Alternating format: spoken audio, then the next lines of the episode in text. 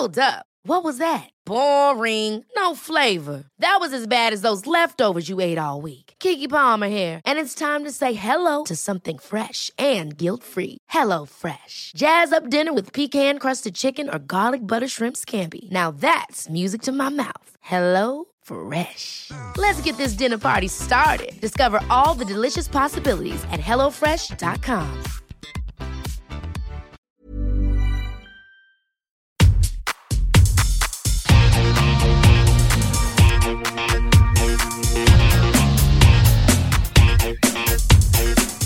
Hola, soy Cristina Mitre, periodista y autora del blog de Beauty Mail. Bienvenidos a mi podcast, donde todas las semanas charlaré con los mejores expertos de la cosmética, la nutrición, el fitness y el bienestar, para que te sientas bien y te veas mejor.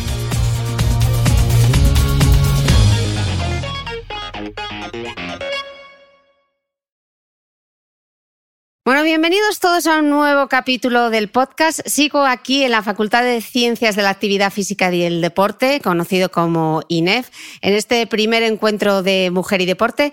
Y tengo conmigo eh, a un doctor a quien tenía muchísimas ganas de entrevistar. Él es el doctor José Luis Neiro, es médico especialista en obstetricia y ginecología en el Servicio de Ginecología y Obstetricia del Hospital Universitario de Cruces, en Vizcaya, en el que actualmente ocupa el cargo de consultor de obstetricia y ginecología. Está súper preocupado por la divulgación científica y ha sido colaborador en el programa Saber Vivir de Televisión Española.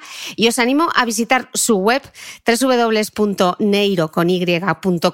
donde podéis encontrar infinidad de artículos y información muy interesante sobre salud de la mujer, que eso es de lo que vamos a hablar hoy y vamos a hablar sobre todo de eh, alteraciones menstruales. Bueno, bienvenido, doctor. Muchísimas gracias, bien hallada. Como no me gusta dar nada por sentado en, en este podcast, y dado que vamos a hablar de alteraciones de la menstruación, y me gustaría sobre todo que hablemos de la menorrea, eh, que hemos estado viendo aquí en este, en este primer encuentro de mujer y deporte, que es muy habitual en las deportistas, y yo cada vez lo veo más en corredoras populares y en mujeres, que quizá, bueno, relacionado con trastornos de la alimentación, ya entraremos un poquito luego.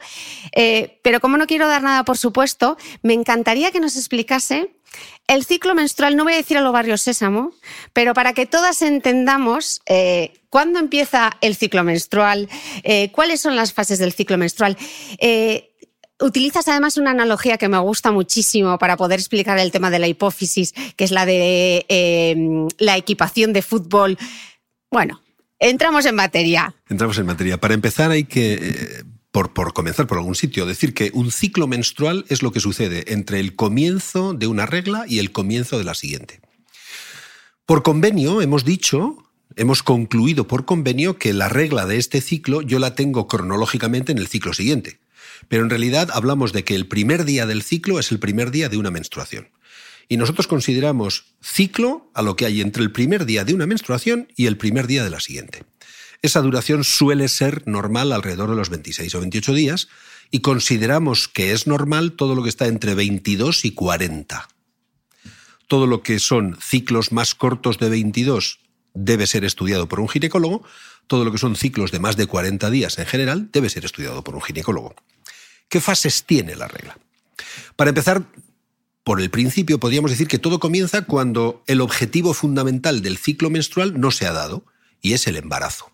Y no se ha dado por muy diferentes razones. El asunto es que porque la paciente, la mujer, no quería, no podía, eh, tomaba lo que fuere, no, no, no se ha quedado embarazada y el organismo expulsa aquello que había preparado a lo largo del ciclo anterior para que el embarazo tuviera lugar. Esa descamación del endometrio, de lo que hay dentro del útero, de la capa que tapiza por dentro el útero, es lo que llamamos la regla. Y le decimos regla en cuanto que es regular pero puede no serlo, porque entre 22 y 40 días pueden no ser reglas regulares.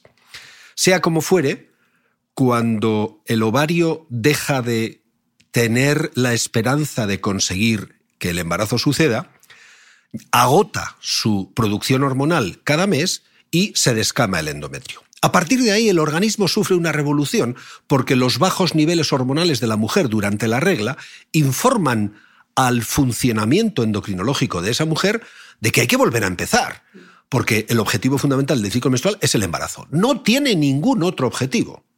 Y todo está preparado para que la mujer ovule y se quede preñada. Perfecto. Entonces inmediatamente se le da la orden al ovario de que ponga en marcha un nuevo folículo. Lo que pasa es que el ovario, en vez de poner en marcha un solo folículo, lo hace con mil. Y ha venido preparando para este preciso momento del ciclo en el que estamos unos mil folículos, de los cuales 990 se han ido a la porra porque no han conseguido seguir adelante, y en esos primeros días del ciclo esos poquitos folículos se ponen a marchar con la ilusión de ser el elegido para la ovulación.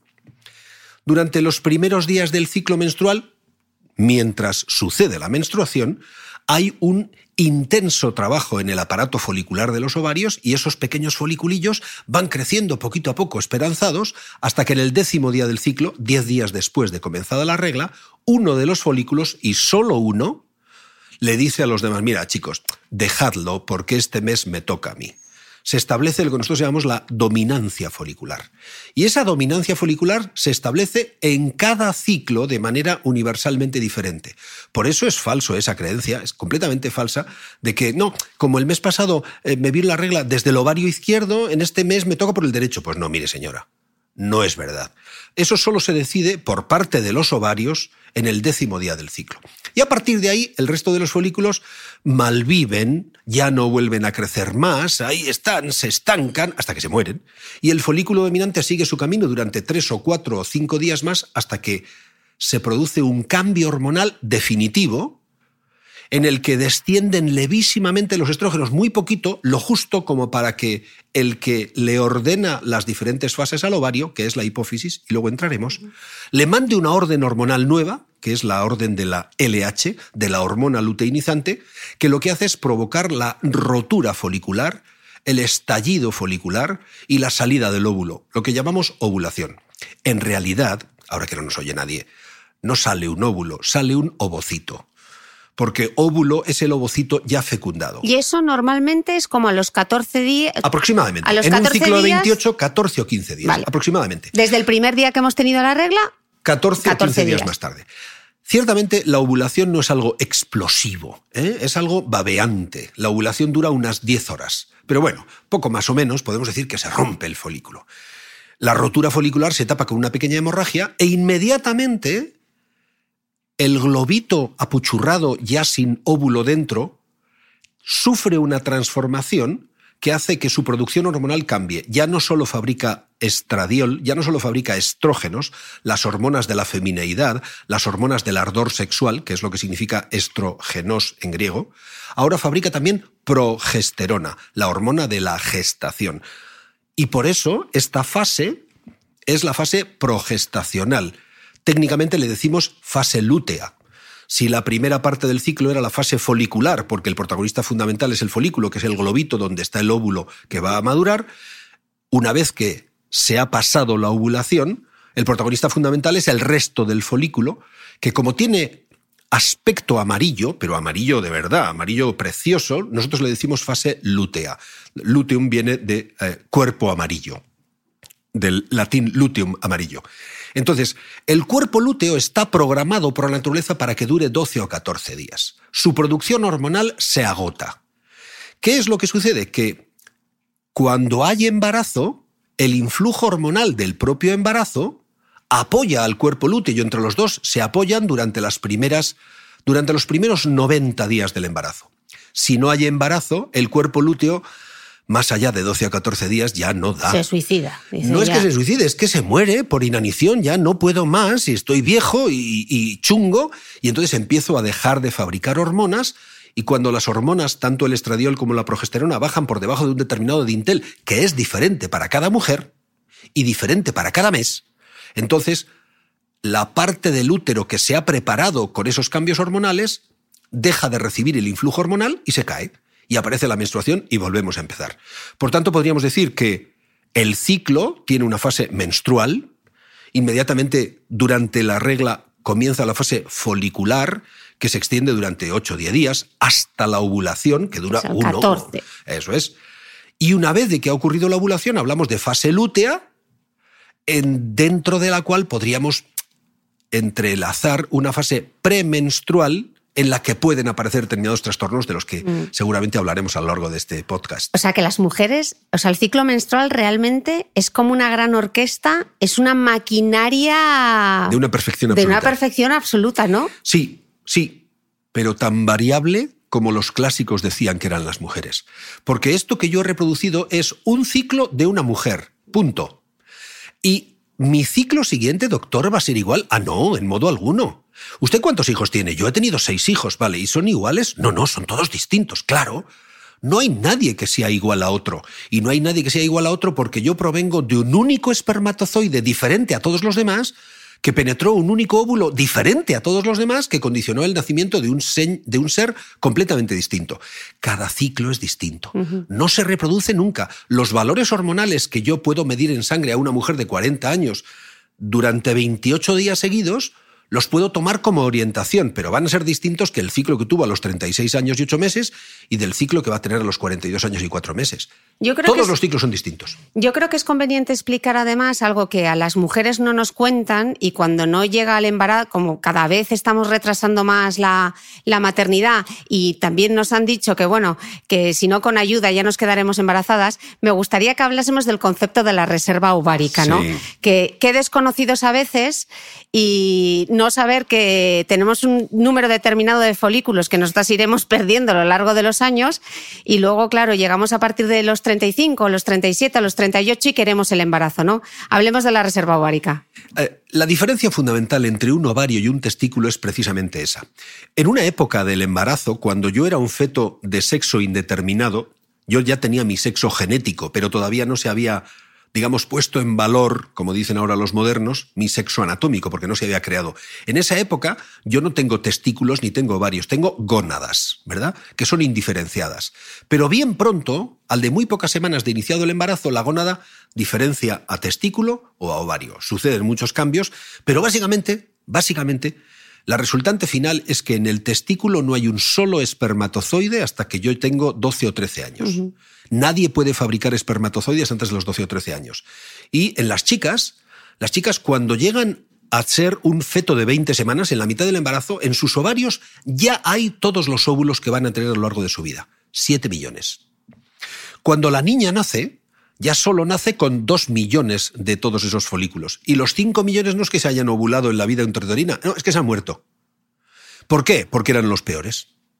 Y la naturaleza los evita. Se mueren sin inflamación, sin daño, sin toxicidad, en lo que nosotros llamamos la muerte celular programada, que es un proceso biológico que se define como la apoptosis.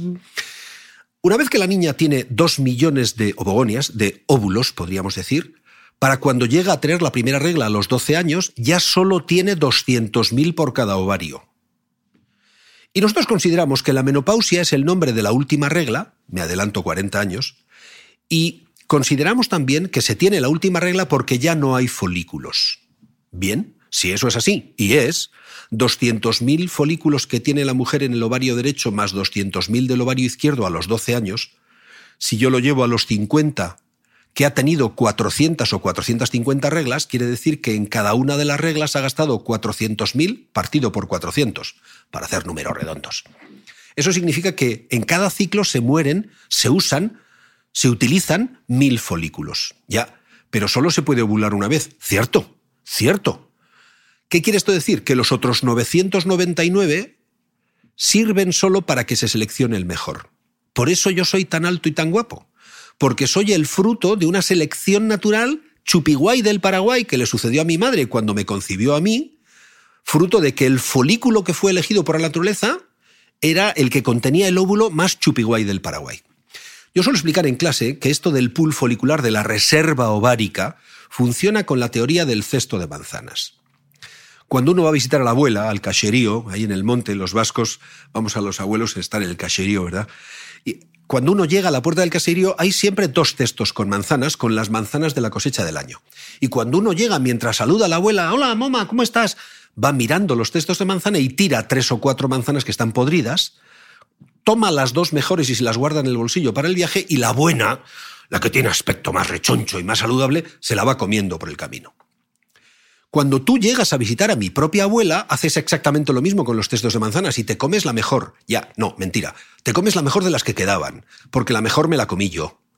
Y cuando llega mi prima la pequeña y después los otros 17 primos, todos vamos haciendo lo mismo. Bueno, pues los ovarios funcionan exactamente igual. En cada ciclo se utilizan los mejores folículos disponibles. ¿Y qué hacen esos mil folículos? Estar dispuestos a recibir la acción hormonal del que dirige los destinos del ovario, que entramos ahora mismo con lo que me contabas antes del equipo, de tal manera que se ponen a disposición de la naturaleza para que el folículo dominante les mande a la porra a todos. ¿Qué quiere esto decir? Que si una señora se va a quedar embarazada a los 42 años, yo sé que los folículos de los que dispone son muy malos. Y son muy malos porque los tiene. Porque de haber sido muy buenos se habrían utilizado a los 22, a los 24 o a los 26. Y por eso los ginecólogos enfatizamos en que el primer hijo se tenga entre los 21 y los 30. Pero no nos hace caso a nadie. ¿Qué quiere esto decir? Que con la teoría del cesto de manzanas siempre se va gastando lo mejor de lo que hay siempre lo mejor de lo que hay. En cada mes se utiliza lo mejor, ya, lo mejor de lo que va quedando. Y hasta los 35 o 36 años las mujeres gastan el 4,8% de los folículos cada año. Pero a partir de los 35, 36 o 37 se gastan el 11,7% de los folículos cada año. ¿Qué quiere esto decir? Que después de los 35 la pérdida folicular es muy rápida, porque los folículos que quedan son muy malos. Mm. Y son malos porque están, porque de haber sido buenos se habrían utilizado antes. Claro, eh, comentaba antes que las mujeres tenemos eh, a lo largo de nuestra vida hasta 450 reglas. No más. No más, más o menos. Eso ahora. Es una, eso ahora. Es, claro, porque antes estaban todo el rato embarazadas. Exacto. 450 eh, menstruaciones. ¿Y qué poco sabemos? Qué poco sabemos sobre cómo funciona nuestro ciclo y cuántas mujeres hay. Porque estamos presididos por el peso de la tradición. ¿Cuál es la concepción que hemos tenido a lo largo de estos años? Yo creo que está cambiando un poco la conversación ahora en redes sociales. Afortunadamente. Afortunadamente sobre lo que es la menstruación. Pero sigue habiendo mitos alrededor de la menstruación que están muy arraigados. A ver, Cristina, eh, vamos, a vamos a ver si somos capaces de retrotraernos a 7.000 años antes de ahora. 5.000 años antes de Jesucristo, Imaginemos que yo soy, iba a decir los dos, pero tú no podrías ser porque eres simplemente mujer. Eh, supongamos que yo soy el jefe de la tribu. Y yo observo, porque soy un tío muy cuidadoso, observo que la mitad de mi tribu sangra todos los meses, pero no teniendo heridas de guerra, sin ponerse enfermo, durante tres o cuatro días, de manera fija y con curación espontánea. ¿Qué sabíamos entonces de la fisiología del, organismo humano? Nada. Pero sí sabíamos que las mujeres sangraban. Y sangraban todos los meses. Y no se ponían enfermas y además no tenían heridas de guerra. Cuando un hombre sangraba era porque le habían infringido una herida de guerra y una de dos, o se infectaba o se moría, o ambas cosas. Las mujeres no. Las mujeres sangran todos los meses durante cuatro o cinco días, los mismos días del mes, sin ponerse enfermas y con curación espontánea. Lagarto, lagarto, te declaro impura. Eso es cosa del diablo. Como no lo entiendo, lo mitifico. Y no solamente lo mitifico, sino que lo desprecio o lo supervaloro, pero en cualquier caso te declaro impura. Y uno se pone a, escudriñar en el Levítico. El Levítico es uno de los cinco libros del Pentateuco del Antiguo Testamento de la Sagrada Biblia. Y cuando tomas el capítulo 15 y siguientes, está lleno de normas alrededor de la menstruación. Y allí dice que la mujer queda impura durante los días menstruales. Y también dice que el hombre que yaciere con mujer impura deviene en impuro. ¿Y qué es ser impuro? Amigo mío, estar lejos del resto del pueblo. Y no podrá entrar en el, en el, en el templo y no podrá ofrecer sacrificios. Es más, en el Nepal, hoy. Siguen las chozas. En el Nepal tienen la choza de aislamiento menstrual. Y Edurne Pasaban. Ha hecho un documental. Ha hecho un documental sobre eso Va a venir a este podcast a contárnoslo. Fenomenal. En el que a las mujeres les obligan a recibir un destierro temporal porque no entienden lo de la regla. Porque claro, se sangra sin tener heridas de guerra, pues eso tiene que ser el diablo. Belcebú estará por el medio o Lucifer. ¿Cuál es el asunto? Que es perfectamente comprensible.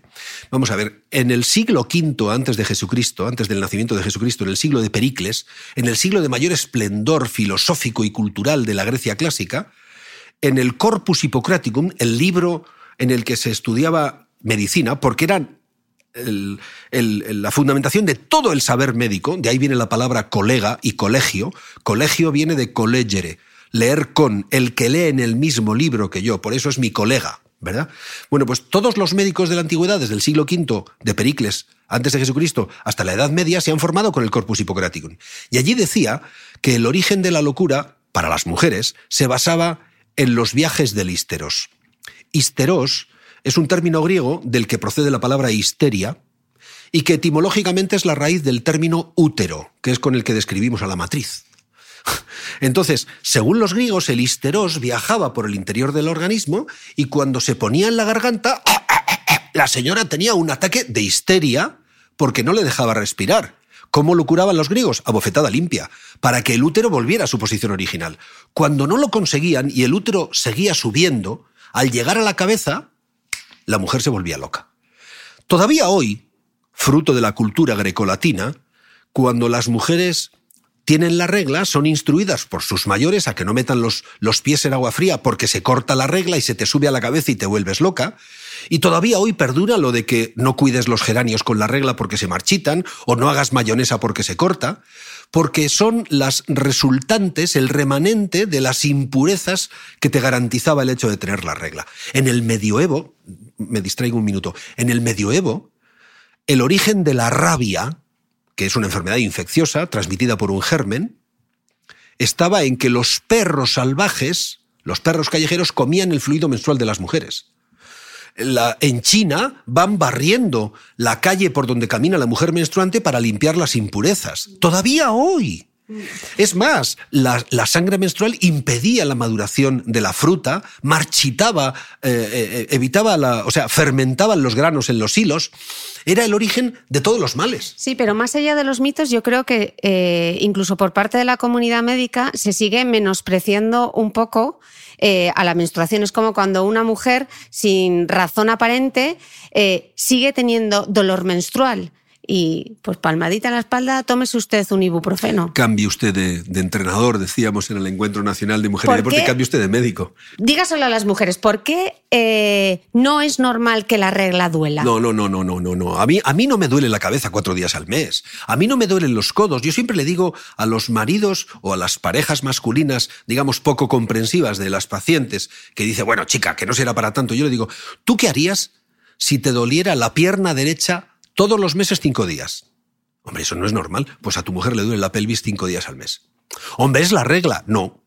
Eso será el mecanismo coincidente en el tiempo de que durante la menstruación le duele la pelvis, pero habrá que determinar si tiene, además de eso, alguna otra enfermedad. Porque, por ejemplo, hay una enfermedad que condiciona dolor menstrual, pero no siempre, que es la endometriosis, atención, que tiene siete años de media de retraso en el diagnóstico. Hay 176 unos, otros dicen 200 millones de mujeres en el mundo con endometriosis, ¿eh? unos 2 millones de mujeres en España con endometriosis. Y la media de retraso en el diagnóstico desde el inicio de los síntomas hasta que finalmente le ponemos la etiqueta de tener endometriosis son 7 años. Y no se sabe tratar en la mayoría de las unidades. Bueno, yo difiero. Quiero, mm. quiero pensar que, hemos aprendido mucho y que sabemos tratarla. Pero no puede ser que despreciemos la regla y la sintomatología al, alrededor. Entonces, cualquier mujer que nos esté escuchando ahora y tenga dolor menstrual que le imposibilite llevar mm, una vida ordenada. Una vida normal o entrenar o ir a la oficina o se tenga que acurrucar en el sofá porque no puede el dolor, eh, ¿qué debería hacer? Lo primero, dejar de decir que le duelen los ovarios, porque los ovarios no causan dolor. Lo que duele es el útero cuando se contrae y, le duele el útero cuando se contrae a través de un mecanismo que es la liberación de prostaglandinas, que son unas hormonas que se descubrieron en la glándula prostática, pero que después tenemos todos los chicos y las chicas en los pulmones, en la pleura y también en el útero. Son las responsables de las contracciones uterinas. Y lo que duele, me duele mucho, mucho, mucho, mucho, y luego me relaja un poquito, me deja un remanente, pero me vuelve a doler. Eso es dolor cólico, típico de prostaglandinas.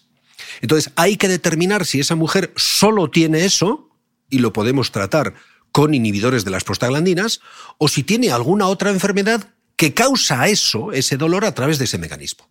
Esa dilucidación nos corresponde a los ginecólogos y tenemos que tener en mente siempre, entre otras cosas, la fertilidad de la mujer, la pasada o la futura o la deseada, y también la posibilidad de endometriosis. Porque en el 40% de las mujeres infértiles que tienen dificultades para quedarse embarazadas, diagnosticamos endometriosis. Amigo mío.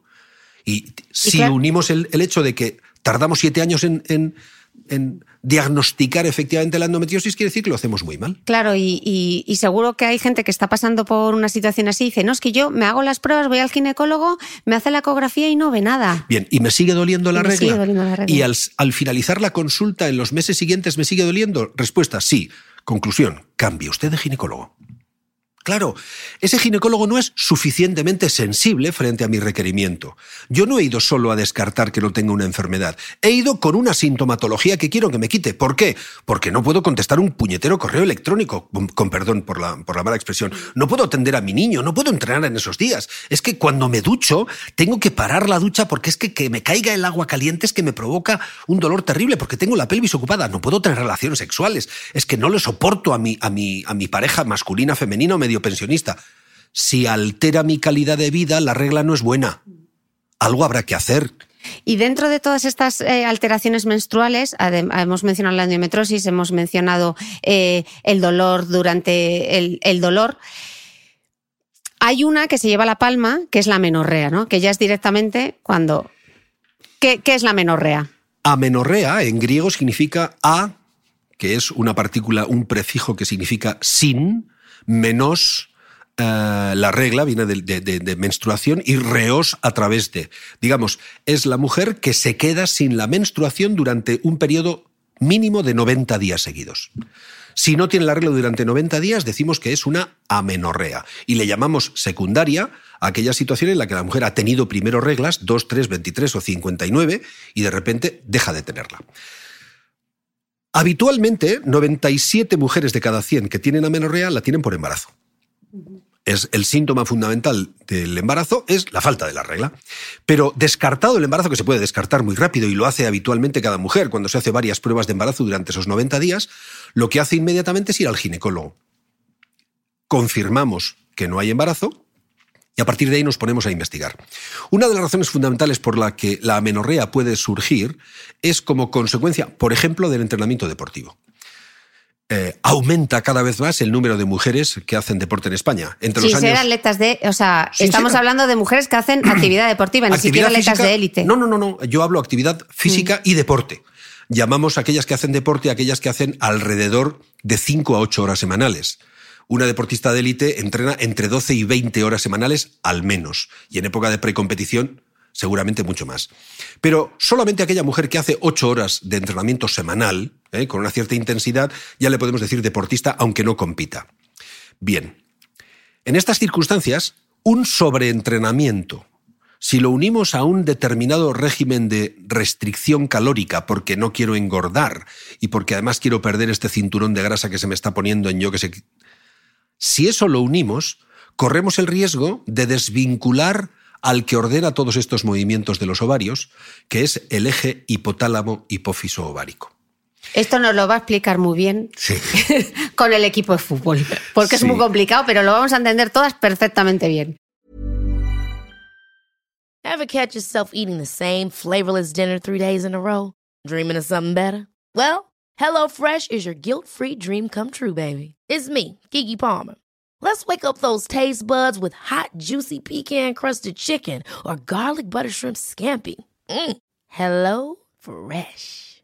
Stop dreaming of all the delicious possibilities and dig in at HelloFresh.com. Let's get this dinner party started.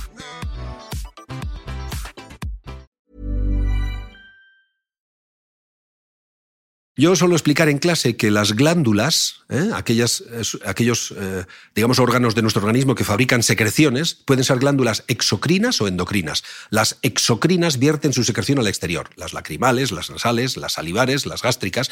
Lo que hay en el estómago no es mío. Lo que es mío son las paredes. Lo que yo pongo dentro del estómago no es mío, ¿verdad? Sin embargo, las glándulas endocrinas son aquellas que vierten su secreción a la sangre.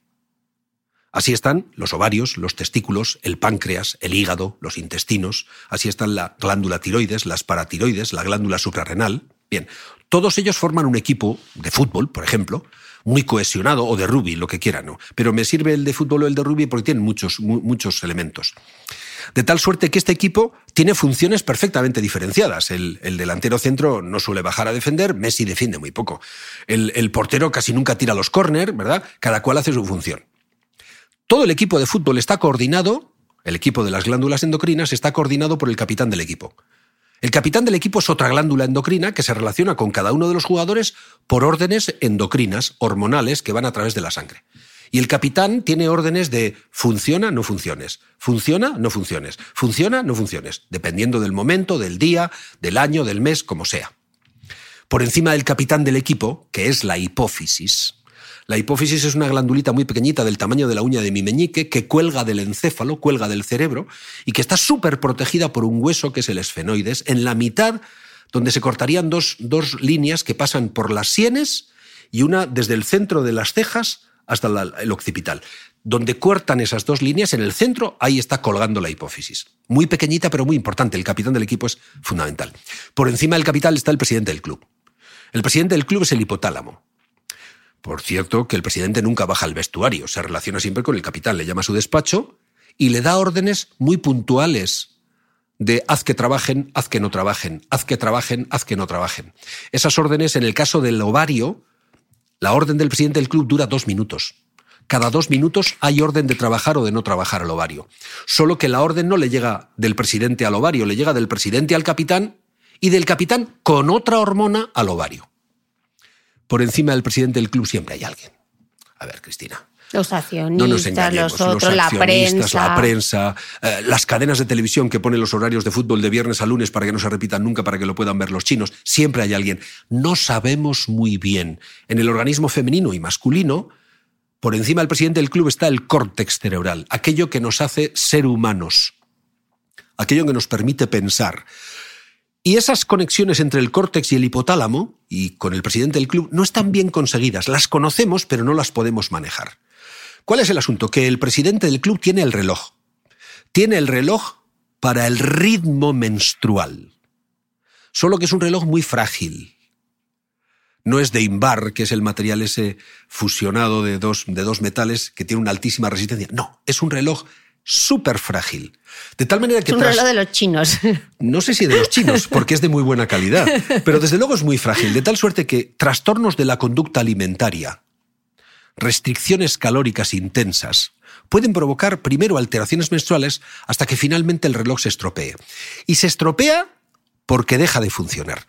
Y cuando deja de funcionar ese reloj, el capitán del equipo ya no recibe la orden de dar la orden de funcionar y el ovario no recibe la orden del capitán porque éste no ha recibido la del presidente. Eso es lo que llamáis en literatura fallo hipotalámico, ¿no? Exacto, amenorrea, amenorrea de origen hipotalámico. ¿Y cómo se recupera la comunicación? ¿Cómo llamamos de nuevo al presidente? Buena pregunta. No sabemos.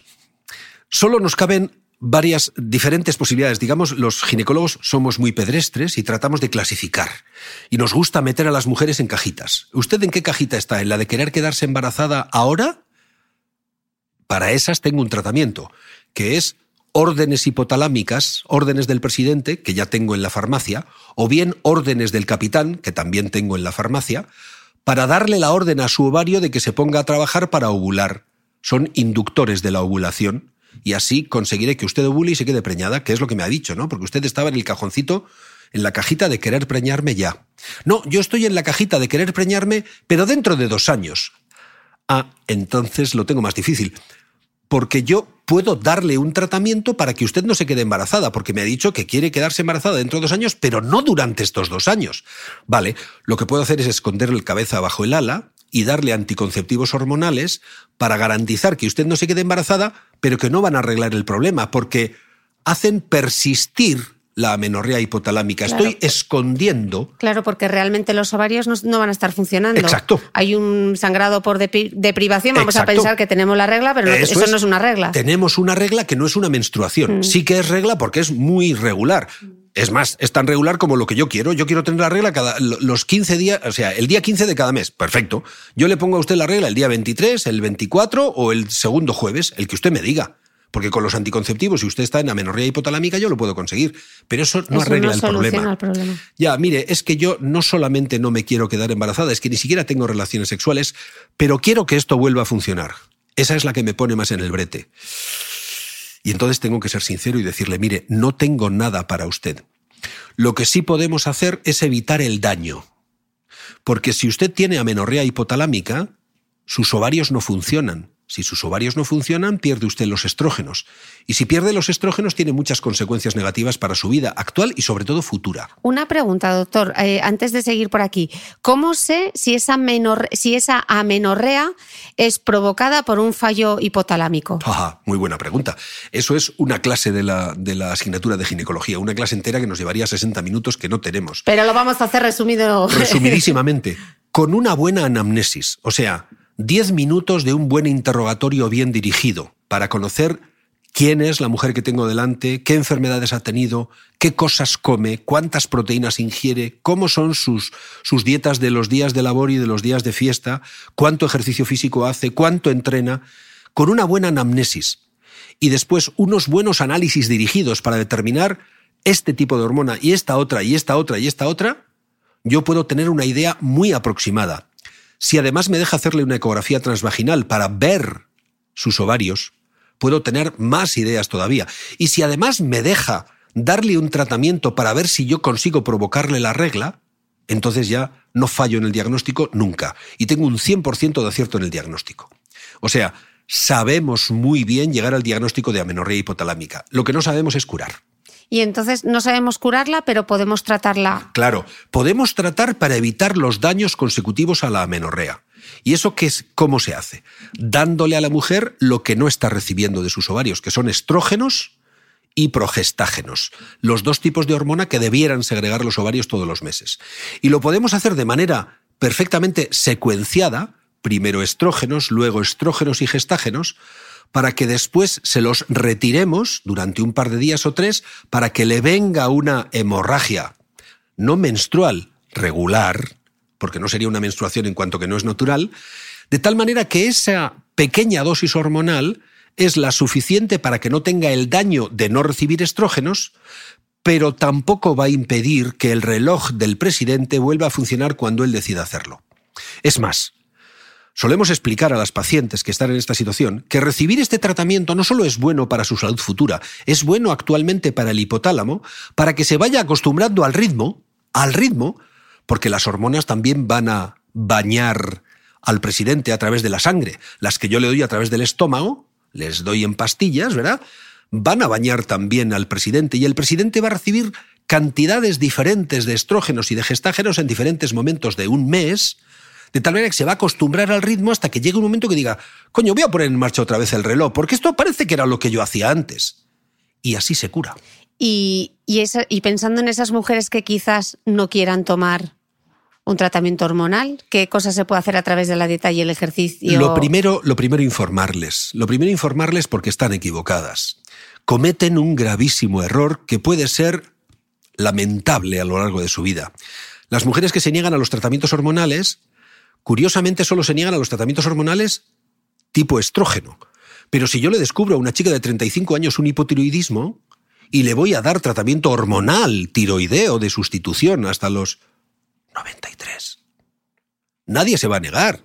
Porque todo el mundo entiende que cuando una se queda sin hormonas tiroideas, se empieza a engordar y se empieza a enlerdar porque las hormonas tiroideas, cuando están ausentes, enlerdan el tonto el pueblo, Dios me perdone, el tonto el pueblo es un hipotiroideo, un hipotiroideo congénito que nadie resolvió a tiempo. Y ya no tiene vuelta atrás, es un idiota. Pero el hipotiroidismo aumenta el colesterol, favorece el aumento del, sobrepeso y después la obesidad, aumenta el riesgo cardiovascular, enlerda, dificulta la memoria, disminuye la capacidad de, de, abstracción y de resolución de problemas nuevos, y todo se soluciona con hormonas tiroideas y nadie se niega. Pero cuando le digo a la mujer, en amenorrea, que para que no haga osteoporosis dentro de seis meses le tengo que dar estrógeno, me dice, no, yo no puedo tomar hormonas o no quiero tomar hormonas. Ya, mire usted, es que aunque coma siete plátanos, o aunque tome el mejor brebaje hiperproteico que le dé su entrenador personal, no va a conseguir nada. Ni siquiera bajando la intensidad del entrenamiento. Eso sí, ah. por supuesto, si es una, eh, si es una atleta de élite, tendremos que hablar seriamente con su equipo de entrenadores, porque le están perjudicando. Vamos a ver, ¿qué se pretende del deporte de élite? Se pretende rendimiento, pero para que el deportista rinda al 100% o al 120% tiene que estar sano. Es que una mujer que pierde su ciclo menstrual por una menorrea hipotalámica deja de estar sana. Y dentro de seis meses va a empezar a tener lesiones deportivas que ya hemos demostrado que incrementan incluso no solamente a nivel ligamentario, lo que es más importante a nivel óseo, y va a tener fracturas de estrés. Ah, ¿se pueden tener fracturas de estrés por déficit estrogénico? ¿Se tienen? Ah, amigo, es que estamos pagando un tributo muy caro. Y a esa deportista le tengo que informar de lo que se le viene encima y tengo que explicarle a los entrenadores, a su equipo, el que está detrás, que probablemente hay que cambiar su actitud y hay que cambiar su forma de entrenar. O sea, que la conclusión es que una mujer jamás debería estar en amenorrea, o sea, jamás debería estar, eh, si no está embarazada, claro, eh, sin la regla por un tiempo mayor de tres meses. Porque eso lo consideramos patológico. ¿Y por qué lo consideramos patológico? Porque ya hemos visto que cuando se está más de tres meses sin la regla, o lo que es lo mismo, sin estrógenos, hay consecuencias negativas para la salud ósea, para la masa ósea, y en el medio y largo plazo para la salud cardiovascular. Los estrógenos son los que defienden a las mujeres de las enfermedades cardiovasculares. Las chicas de 30 años no tienen infartos. Hasta la menopausia, por cada infarto de una chica, infarto de miocardio, hay siete chicos que tienen infartos. Porque los chicos no solamente no tenemos estrógenos, es que además tenemos testosterona, que va fatal para esto de los vasos sanguíneos.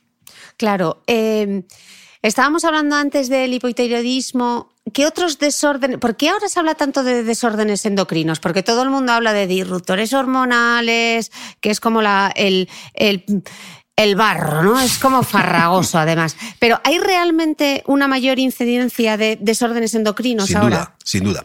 ¿Y por qué? Tres razones fundamentales. La primera, nos obstinamos en seguir viviendo. Lo correcto, ¿eh? lo natural, podríamos decir, ahora que se lleva tanto lo natural, lo natural es que las mujeres se murieran a los 50. Porque están programados la vida de sus ovarios para, llegar para llevarles hasta los 48 50. Después de los 50, la naturaleza no tiene, no tiene ningún interés en que las mujeres sigan viviendo. Si les ha quitado la fertilidad.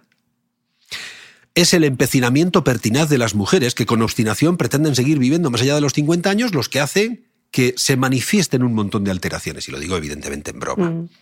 Pero bueno, también se ven mucho antes de los 50, o sea, mujeres de 30 y pico. La primera razón es esa, ¿eh? mm. la prolongación de la vida que nos da tiempo a exponernos a más riesgos.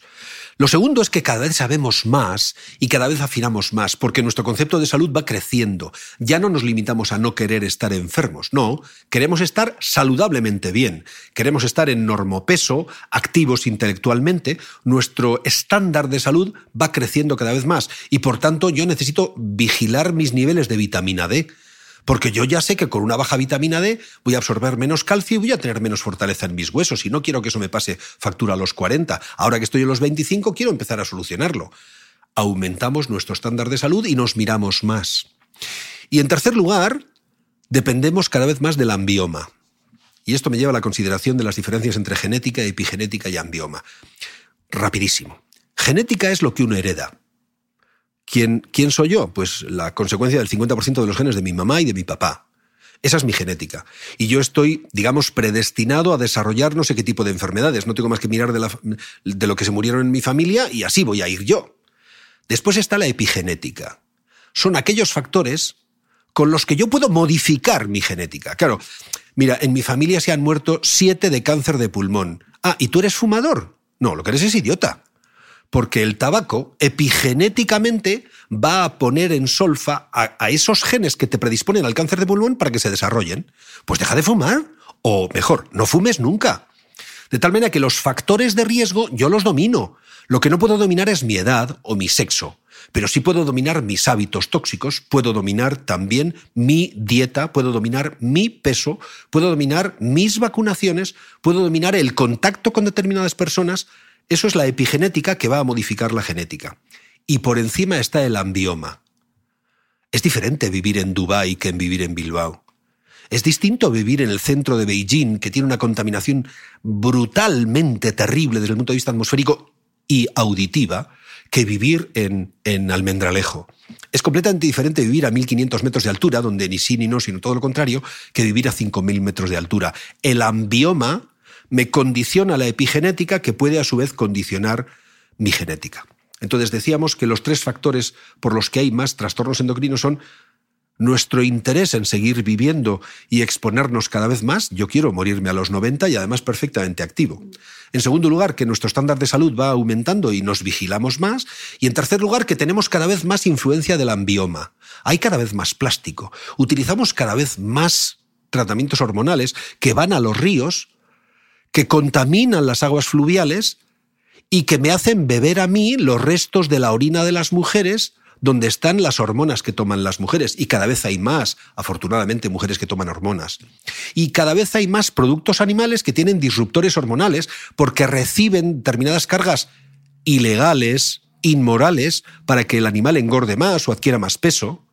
Y porque además comemos cada vez más alimentos ultraprocesados, siendo perfectamente imbéciles, despreciando las acelgas y tomando donuts. Cualquier alimento que esté envasado no debe ser comprado, porque probablemente es malo para la salud y malo para el medio ambiente. Ahora, la última estupidez humana es envasar los plátanos de uno en uno, con una, con una, con, una bandeja de, de, poliestireno expandido y además cubierto por un plástico. Pero por favor, ¿nos estamos volviendo locos? Entonces, el ambioma también interfiere con, con nuestras glándulas endocrinas, cada vez más.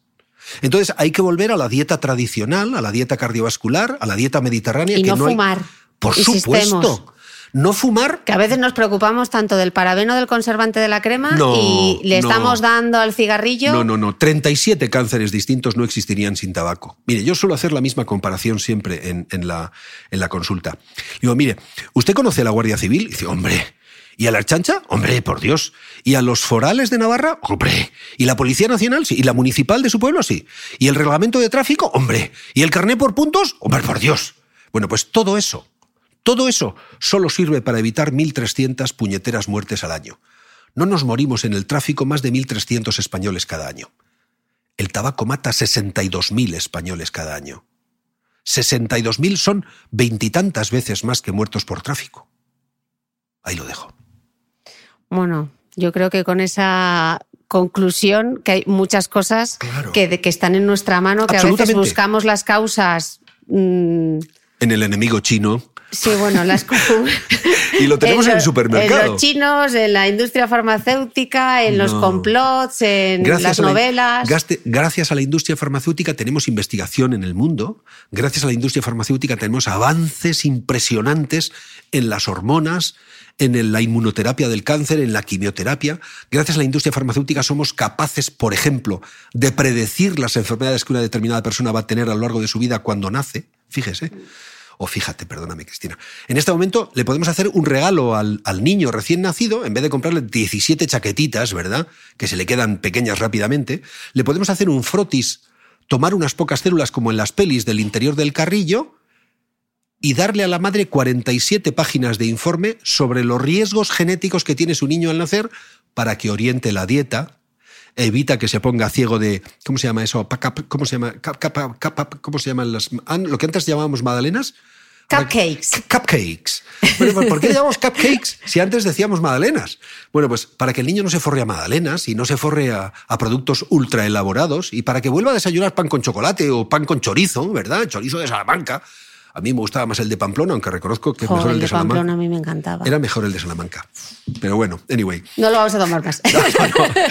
Sea como fuere. Quiero decir que podemos hacer muchas cosas por nuestro bienestar, pero la primera y fundamental es tener sentido común que es lo que más escasea, desafortunadamente. desafortunadamente. Me gustaría, como hemos entrado en el tema de las vacunas, me gustaría hacer una última pincelada antes de despedirte, y es el tema de la vacuna del VPH.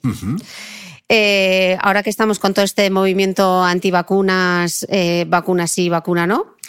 Eh, a los antivacunas. Que no vamos a apoyar. Bueno. A los antivacunas yo lo suelo decir. No debería dar ni la. bueno. a los antivacunas yo lo suelo decir que el, el modelo de vida que ellos propugnan, parir en casa, no vacunar a los hijos, comer salvaje, no utilizar los coches, ya lo teníamos. Y se llamaba neolítico. Se llamaba vivir en la cueva significaba tener una esperanza de vida media de unos 22 años. Significaba que se murieran unos 500 niños de cada mil que nacían. Significaba que en el primer año de vida se morían otros 300 de los 500 que sobrevivían. Significaba que cualquier herida suponía una infección o la muerte del individuo. Yo no quiero volver a la caverna. A los antivacunas lo que hay que decirles es, mire, le disculpo a usted la ignorancia. Lo que no puedo disculparle socialmente es el delito. El delito que usted comete contra la salud pública cuando evita que terceras personas que no pueden decidir, como son los niños, sus niños, no tengan el beneficio de las vacunas. Respecto de la vacuna del virus del papiloma, VPH son las iniciales de papiloma virus humano, ¿eh? virus del papiloma humano. Es el agente transmisor que produce más cáncer en todo el mundo. El 16% de los cánceres de las mujeres, desde la punta del cabello hasta la punta del pie, están producidos por virus del papiloma. Uno de cada seis. Tenemos evidencia de que produce el 100% de los casos de cáncer de cuello, el 70% de los casos de cáncer de vagina, el 45% de los casos de cáncer de vulva, el 35% de los casos de la esfera orofaríngea, o sea, cánceres de lengua, carrillo, amígdala, laringe, faringe, porque han cambiado nuestras costumbres sexuales. El 100% de los casos de cáncer de pene, el 100% de los casos de cáncer de ano, el 100% de los casos de cáncer de recto en los dos sexos. Para la vacuna del virus del papiloma cabe algunas consideraciones. Uno, ya hemos demostrado que es la vacuna más segura de toda la historia de la humanidad. Dos, el las decenas de millones de personas que ya se han vacunado confirman esa seguridad y la más elevada eficacia que nunca hemos tenido en ninguna vacuna. Tres, para vacunar a una persona solo hay que hacerle dos preguntas. Yo lo he simplificado muchísimo, porque tengo toneladas de datos. Si uno entra en neiro.com, n e y r ocom y pone, el link y pone, pone vacuna, bueno, allí uno se puede estar leyendo seis meses. Haré dos preguntas. Oiga, doctor, lo de la vacuna, le voy a hacer dos preguntas. No me cuente nada de usted. No quiero saber nada de su vida sexual. No quiero saber si tiene relaciones sexuales en grupo, con mujeres, con hombres, con transexuales, con animales. No quiero saber nada. Uno. ¿Va usted a tener relaciones sexuales a partir de mañana? La respuesta es disyuntiva, sí o no.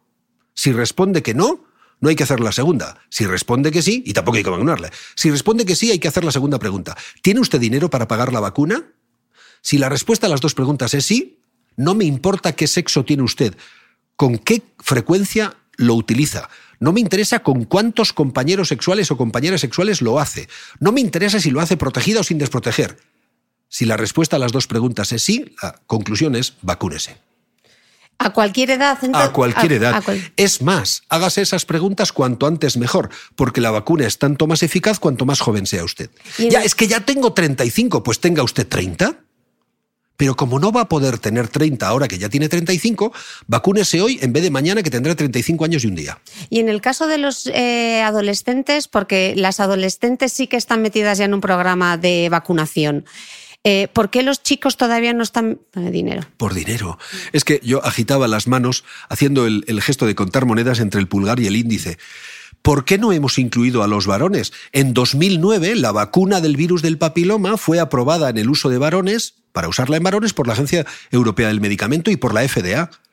Porque nadie duda de la eficacia de la vacuna en varones. Y porque además vacunar solo a las mujeres es un hecho incompleto estamos protegiendo a la mitad de la población. Pero los vectores de la enfermedad son los varones que tienen relaciones sexuales con las chicas. Por tanto, si vacunamos a los dos, obtenemos doble beneficio. Y ya hemos demostrado en países que han tomado la iniciativa de vacunar masivamente que en tres o cuatro años deja de haber lesiones precancerosas. Pero es que en dos años deja de haber verrugas genitales. Cuando me refiero a verrugas genitales, quiero decir que no hay ninguna verruga genital en todo el país es que con esta vacuna evitamos el cáncer. Es la primera vez en la historia de la humanidad que somos capaces de evitar el 16% de los casos de cáncer en las mujeres solo con una vacuna. Eso no había pasado nunca en los 2000 años de historia moderna que tenemos desde el nacimiento de Jesucristo para aquí. Pero es que tengo más datos, algunos absolutamente escandalosos. Es que solamente con esta vacuna somos capaces de conseguir una cosa que parecía impensable. En este momento, en Estados Unidos, hay más cánceres de la esfera orofaríngea que cánceres genitales en las mujeres, porque las mujeres se chequean la pelvis con el ginecólogo, pero no se chequean la, boca y tienen sexo oral. Van a chequearse la vagina y el cuello porque tienen sexo genital, pero se le olvida decir, oiga, y chequéeme la boca porque yo tengo sexo oral. Hay más cáncer, dos años consecutivos, 16 y 17, perdón, eh, sí, 16 y 17 y presumiblemente 18 también, por primera vez en la historia hay más cánceres de la esfera orofaringea que cánceres genitales en los Estados Unidos de América. Amigo mío, vacúnese. Con, ese, con esa conclusión, bueno, qué, qué maravilla de podcast. Eh, ha sido un auténtico placer. Yo creo que el doctor Neiro tiene que volver porque nos han quedado muchos temas eh, por tratar y aquí es un tema que la menstruación, hablamos muchísimo sobre menstruación, sobre salud femenina. Eh, yo os quiero invitar a que participéis en el debate en Instagram, donde colgaré el podcast, donde colgaré toda la cartelería, donde iré dejando los grandes titulares que nos ha dejado el doctor Neiro hoy en el podcast y que nos haga, ah, que enviéis vuestras preguntas, vuestras dudas, que dejéis comentarios comentarios, mensajes directos, mails. Eh, Twitter. Eh, os dejaré todas las redes sociales del doctor Neiro para que preguntéis, que no tengáis miedo a preguntar, porque solamente cuando uno toma las riendas de su salud femenina, de su salud íntima femenina, puede tomar decisiones con libertad. Así que. Claro, porque la salud no es un derecho. La salud es un bien que estamos obligados a cuidar en lo personal y en lo colectivo. Por tanto, tome usted las riendas de su vida y las de su entorno, cuidando su salud. Lo que es un derecho es la asistencia sanitaria. Para eso estoy yo y mis amigos los médicos y los, todos los colegas profesionales de la salud. Para cuando a usted le fracase su control, ya, ya, y cuando usted enferme, ya le curaremos pero la salud es un bien que le corresponde a usted cuidar.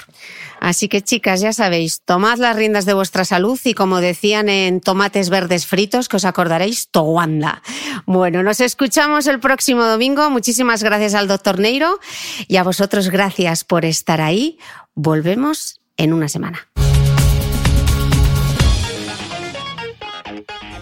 No olvides que todas las notas de este capítulo están en mi blog de beautymail.es.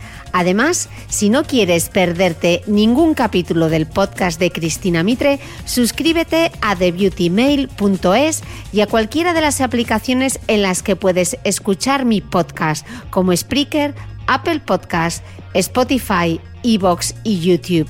Solo tienes que buscar el podcast de Cristina Mitre y darle a suscribir. Y un último favor, si entras en iTunes y me dejas un comentario y además me regalas unas estrellas, ayudas a que este podcast tenga cada vez más visibilidad y pueda seguir creciendo. Te espero el próximo domingo con una nueva entrega del podcast de Cristina Mitre.